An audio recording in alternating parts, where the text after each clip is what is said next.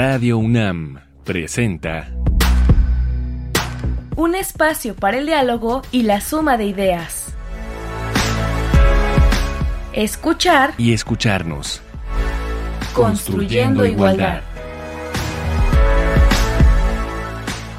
Estamos una semana más en escuchar y escucharnos. Bienvenidas, bienvenidos, bienvenides.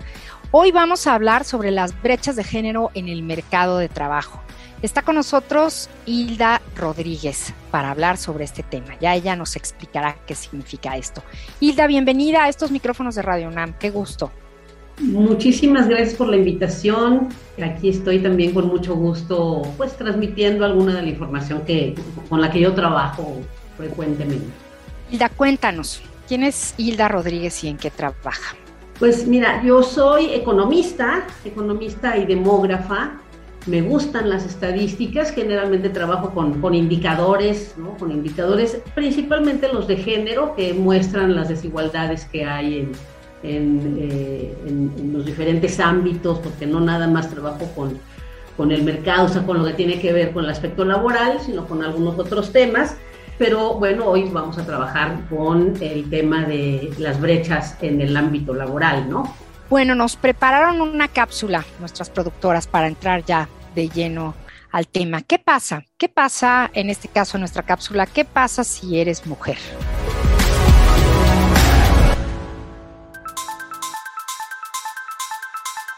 Según el informe del Banco Mundial titulado La mujer, la empresa y el derecho 2022, alrededor de 2.400 millones de mujeres en edad de trabajar no tienen igualdad de oportunidades económicas y 178 países continúan con barreras legales que les impiden participar plenamente en la economía.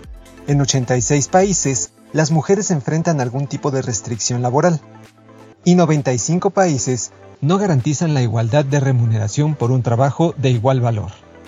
Las mujeres no pueden lograr la igualdad en el lugar de trabajo si están en una posición desigual dentro del hogar, afirma Carmen Reinhardt, vicepresidenta senior y economista en jefe del Grupo Banco Mundial. Eso implica lograr condiciones equitativas y asegurarse de que el hecho de tener hijos o hijas no impida a las mujeres participar plenamente en la economía y hacer realidad sus esperanzas y aspiraciones. En América Latina y el Caribe, las mujeres acceden a menos de tres cuartas partes de los derechos legales que se otorgan a los hombres.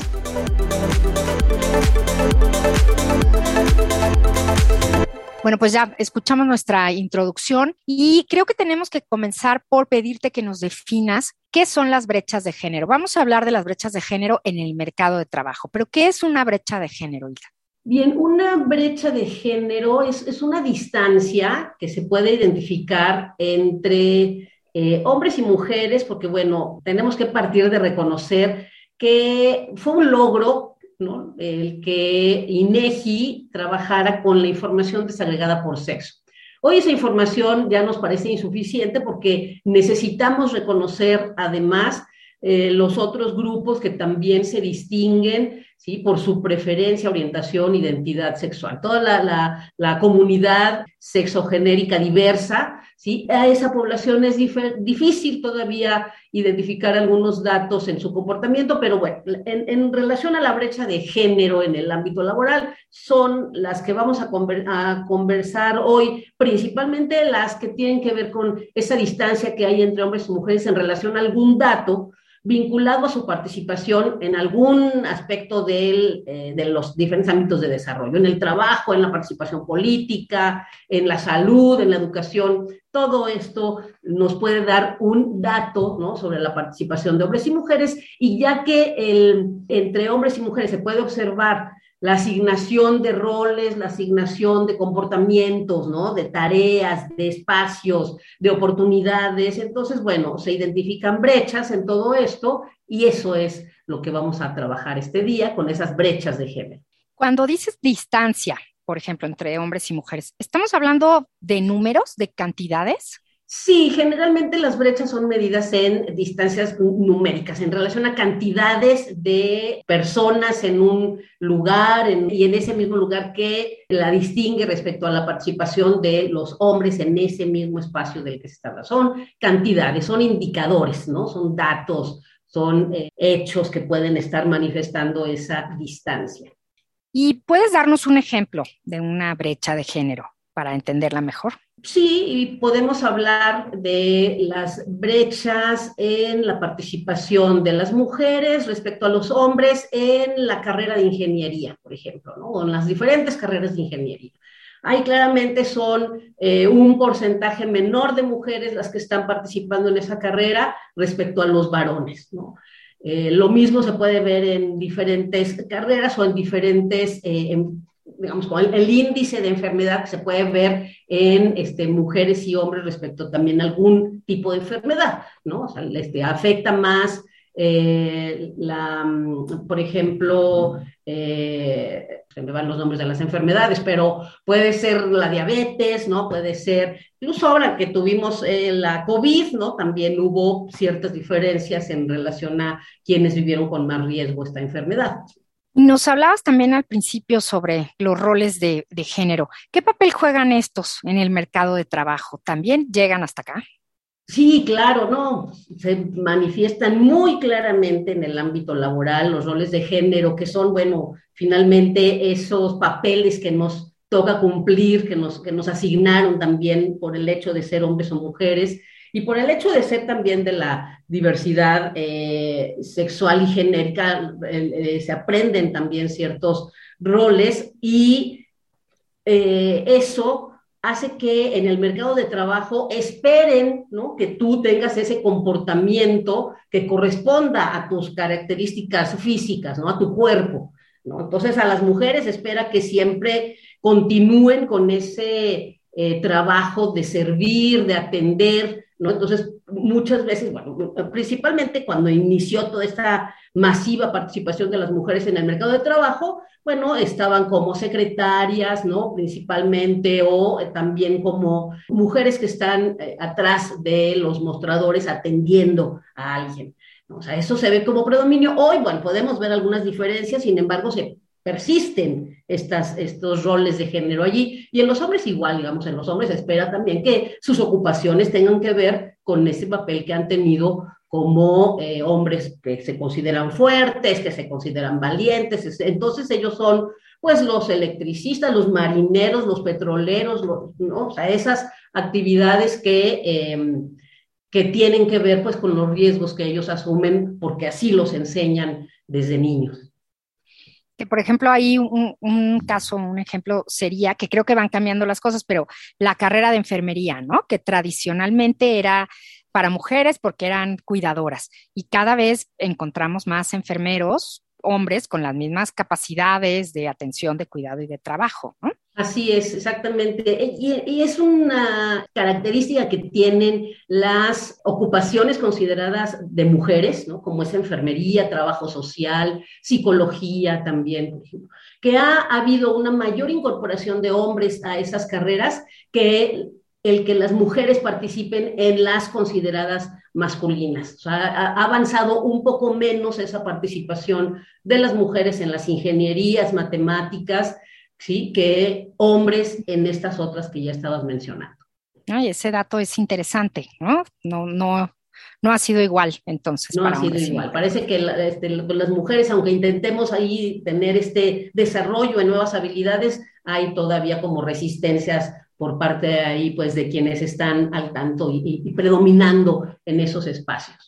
Y a veces desde la familia, ¿no? También. Sí, sí, sí, sí, la familia ahí tiene un papel fundamental, todavía hay mucha idea de, eh, muchas ideas pues en relación a que no es lo que te corresponde, no es lo que debes hacer, ¿no? Eso es cosa de hombres y bueno, cómo te van a ver en, un, este, en una construcción tomando decisiones, o sea, es todavía difícil eh, encontrar así como una generalidad de familias apoyando una decisión así de sus hijas, de sus hijos, ¿no? Porque es un asunto de mujeres, ¿no? Yo sé que el panorama es amplísimo, pero eh, ¿cuál es la situación de hombres, mujeres y por supuesto también quisiéramos que tocaras a otros grupos como las personas sexogenérico diversas en el mercado de trabajo en México? Sí, sí eh, eh, qué bueno que mencionas porque efectivamente es muy amplio. Yo pues voy a hablar de algunas brechas así como más representativas, más significativas y la primera es la brecha que hay de acceso al mercado de trabajo.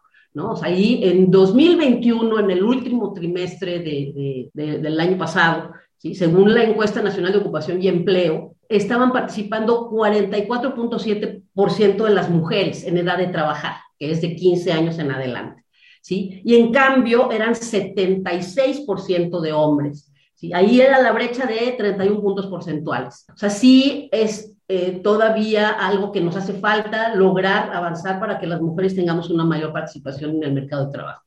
Es una de las brechas fundamentales, pero además ahí, si consideramos otras variables como es, por ejemplo, eh, la, la, condición civil, ¿sí? las brechas se presentan entre las mujeres y los hombres que están en unión libre. Ahí es una brecha mucho más amplia que entre los hombres y las mujeres que están en condición de divorcio, o sea, están divorciadas. Entonces, claro, esto responde también a, las asignaciones de género, porque, bueno, eh, se espera que una mujer en, en condición de unión, ¿no? Porque las, las, mujeres casadas también muestran un poco esa, esa brecha, ¿sí? Pues se espera que se dediquen a los cuidados, a, a las tareas en los hogares.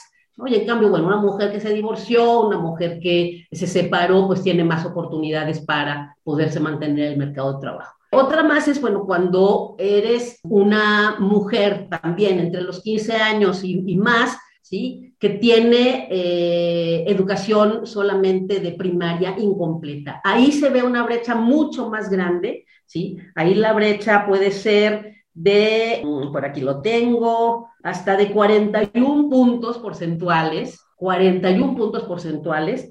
Y en cambio, cuando las mujeres logran llegar a estudios por lo menos de nivel medio superior y superior, ¿sí? ahí la brecha disminuye a 21 puntos porcentuales. Entonces, sí es una evidencia de que para nosotras es fundamental la educación, ir avanzando en términos educativos para poder tener más oportunidades de participación en el mercado de trabajo, de participar en el trabajo remunerado.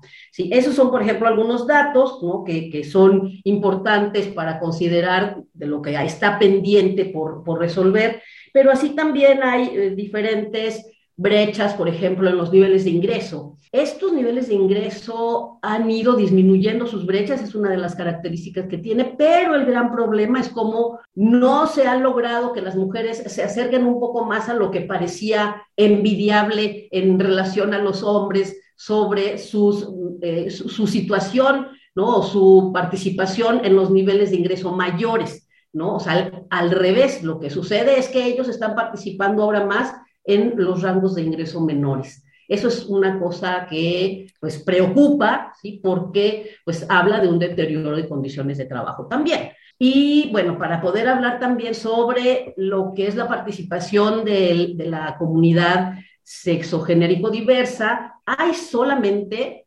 encontré solamente dos encuestas que tienen que ver con esa participación hay una muy interesante de la Comisión eh, Ejecutiva de Atención a Víctimas en 2018, que nos menciona precisamente una diferencia entre la participación de los hombres y de los hombres trans y la participación de las mujeres y las mujeres trans. Por ejemplo, esas comparaciones se pueden hacer con esa encuesta. No se ven grandes diferencias, ¿sí? Yo imaginé que iba a encontrar unas grandes diferencias, no es así, pero tiene que ver con lo que nos explican en su metodología no es una encuesta representativa, ¿sí? Tiene mucho que ver con quienes estaban como defensoras de derechos humanos y de, derechos de la, comunidad eh, sexodiversa, ¿no? Y entonces eso hace que, bueno, su participación en el mercado de trabajo sea más amplia, tienen un nivel de estudios también más amplio. Entonces, bueno, hay información, es de 2018, esta otra encuesta también es de 2018,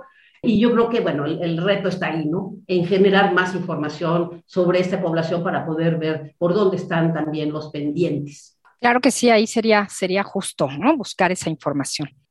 Hilda, pues llegó el momento de nuestra propuesta musical de esta semana. Cada semana elegimos un, un tema que nos remite al tema que estamos tratando y esta vez fue la canción Roar de Katy Perry, que quiere decir rugir, que sé que a ti te gusta y a mí también, lo comentamos previamente y también a nuestras productoras.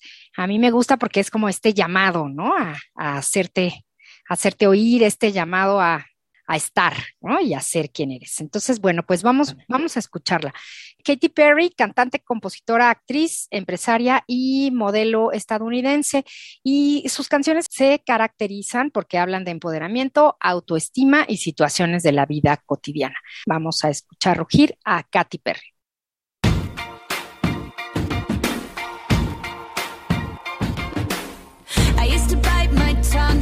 my breath,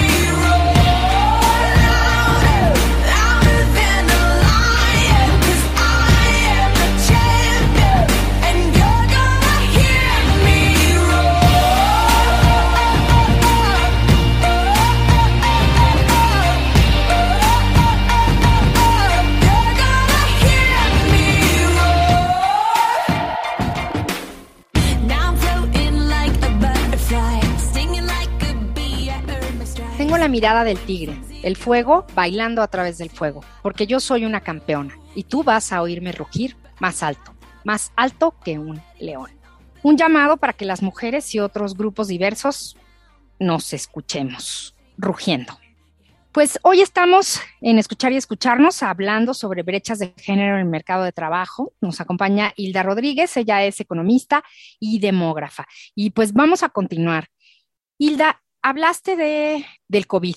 Creo que en el mundo y en nuestro país somos otros y otras antes y después del COVID y también todo lo que implica, ¿no? La, economía, la salud, etcétera. Entonces, ¿cuál es la situación laboral antes y después del COVID? Pues ha sido muy difícil, muy difícil realmente la, situación laboral. Eh, la, la, enfermedad eh, paró actividades numerosas, muy importantes de participación tanto de hombres como de mujeres. Y entonces, bueno, la disminución que se vio en la participación de las mujeres fue de 5%, o sea, de 5 puntos porcentuales, no 5%, 5 puntos porcentuales, para ser correctos. En 2019, en el tercer trimestre, había una participación de 44.9% de las mujeres. ¿sí? Para el tercer trimestre también de 2020 bajó a 39.9% de las mujeres. En el caso de los hombres es igual, también fueron 5 puntos porcentuales. ¿sí? Ellos de 77.5 bajaron a 72.6. Para nosotras eso representó un retroceso de 10 años ¿sí? de lucha pues por ocupar esos espacios. Entonces fue así como un gran susto. Este, el encontrarnos en esos eh, niveles de participación de hace 10 años. Sin embargo, hoy hemos podido avanzar recuperando esa participación y por eso es que podemos encontrar ahora una participación del 44.7 que les mencioné al inicio, ¿no? En, en, el cuarto trimestre de 2021 y los hombres tienen una participación de 76.4, han ido también recuperando esa, esa participación, sin embargo, no representa todavía en términos porcentuales ¿sí? la participación que se tenía en el 2019, en el, tercer trimestre de 2019. En términos absolutos, sí ha alcanzado ya esa, esa participación, ¿sí? O sea, en términos absolutos, pero bueno, como crecemos también en tamaño de la población, términos relativos no se ha logrado ya esa, esa misma participación. O sea, desde ahí nos damos cuenta lo difícil que ha sido esta pandemia para hombres y mujeres en relación a mantener un trabajo, un trabajo que te da ingresos, un trabajo que te da cierta estabilidad, no solamente económica, sino también emocional, ¿no? también psicológica, ¿sí? Y, eh, bueno, lo que sabemos que está eh, garantizado a partir relativamente a partir de los ingresos, ¿no? Los, derechos, el derecho a la alimentación, el derecho a la salud, a la educación, pues todo eso estuvo muy tambaleante con todo este momento en el que dejan tantas personas de, de trabajar ¿no? A unas les disminuyeron el salario, a otras les, eh, como fue utilizado y, sigue siendo utilizado entre varios trabajadores y trabajadoras, los descansaron, ¿no? Les pidieron unos días de descanso, vengan solamente dos días a la semana, Y todo eso, pues, hizo muy difícil, pues, la, la sobrevivencia, ¿no? De las personas.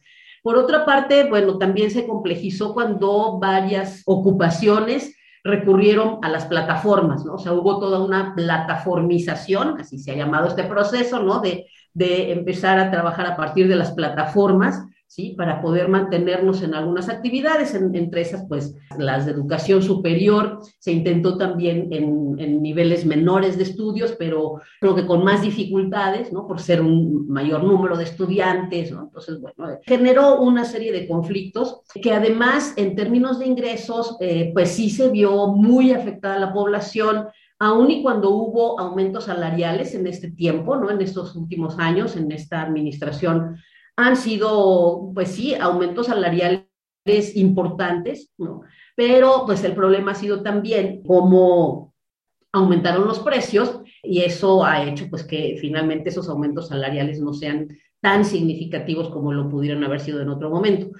Hoy a mí lo que me, me, tiene así como muy preocupada es cómo el rango de ingresos más alto que publica INEGI, que es el mayor a cinco salarios mínimos, ha disminuido su participación a, niveles impresionantes. O sea, eh, las mujeres participan en ese nivel de ingresos con un 2% y los hombres en un 3%. O sea, solamente ese porcentaje de hombres y de mujeres percibe ingresos mayores a cinco salarios mínimos. Esto nos habla de una profundización de las desigualdades en términos de ingresos laborales, porque entre no recibir ingresos, porque en el mercado de trabajo hay quienes no reciben ingresos y quienes reciben hasta un salario mínimo, o sea, también, aunque legalmente se supone que por lo menos deberíamos recibir un salario, salario mínimo, hay quienes perciben menos de ese ingreso. Y allí están 35.2 de las mujeres y 23.5% de los hombres. En el rango de más de uno y hasta dos salarios mínimos están 38% de las mujeres y 41% de los hombres. Estas brechas que también se pueden ver en estos porcentajes que acabo de darles, ¿sí? han ido disminuyendo, como les mencionaba en la primera parte del programa, y esto, como les digo, no ha significado como una, un movimiento para las mujeres hacia rangos más altos, sino al contrario, el que los hombres se van más bien hacia los ingresos menores. Esto es parte de las consecuencias que ha tenido eh, la pandemia en términos de trabajo en México. Y en el caso de la violencia, ¿cómo afecta la violencia al ámbito laboral? Bueno, la, violencia es una característica que pues, se manifiesta en el, en el, ámbito del trabajo y que genera pues presiones, ¿no? Y, eh, em, digamos, estrés laboral, ¿no? Genera conflictos para poder realizar las mismas actividades, ¿sí? la, la, violencia se puede vivir tanto desde el punto de vista de género, ¿no? Que hay violencia de género en el ámbito laboral, en donde el ejercicio del poder de parte de los hombres, ¿no? Hacia, hacia sus compañeras o hacia una mujer que trabaja para esa persona, ¿no? que generalmente puede ser un hombre, existe pues esa, esa violencia también de género. Pero hay otros tipos de violencia en donde no necesariamente es el género el que está interviniendo, sino esa misma condición de subordinación de unos respecto a otros, o es esa condición de poder que pueden tener unos sobre otros, ¿no? Entonces, todo eso combinado crea una serie de conflictos en las eh, instituciones, en las organizaciones laborales, en todos los, espacios de trabajo, que pues limitan la productividad, limitan la posibilidad de estar ejerciendo el derecho al trabajo de una manera libre, pues un poco como pensando en, en ese concepto de trabajo que la OIT maneja como trabajo decente, un trabajo libre de, violencia, un trabajo digno, un trabajo libre. ¿no? Eso es lo que nos ha dificultado la violencia en el, en el ámbito del trabajo. Pues no podemos despedirnos de este programa ni despedir a Hilda, nuestra invitada, sin que nos dé alguna señal, alguna luz de esperanza. ¿Cómo cerrar estas brechas, Hilda? ¿Qué hay que hacer? Yo creo que una parte fundamental es eliminar los mensajes que reproducen los roles y estereotipos de género. ¿sí? Ese es un punto de partida fundamental para que las brechas empiecen a disminuir.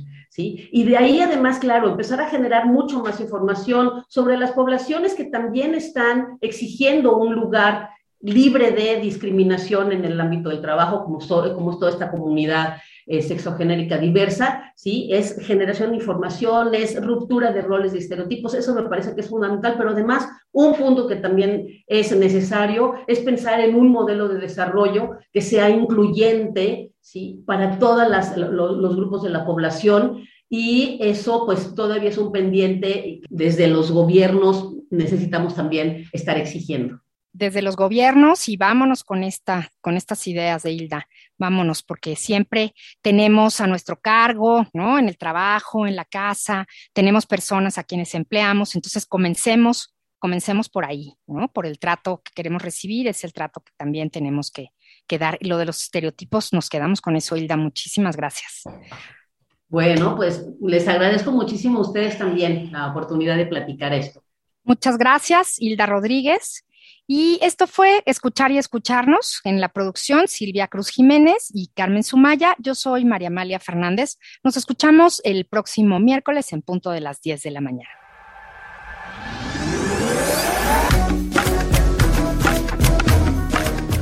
Palabras copio.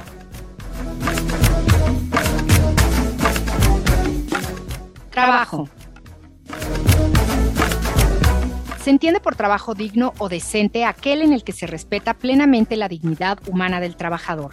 No existe discriminación por origen étnico o nacionalidad, género, edad, discapacidad, condición social, condiciones de salud, religión, condición migratoria, opiniones, preferencias sexuales o estado civil. Se tiene acceso a la seguridad social y se percibe un salario remunerador. Se recibe capacitación continua para el incremento de la productividad con beneficios compartidos y se cuenta con condiciones óptimas de seguridad e higiene para prevenir riesgos de trabajo.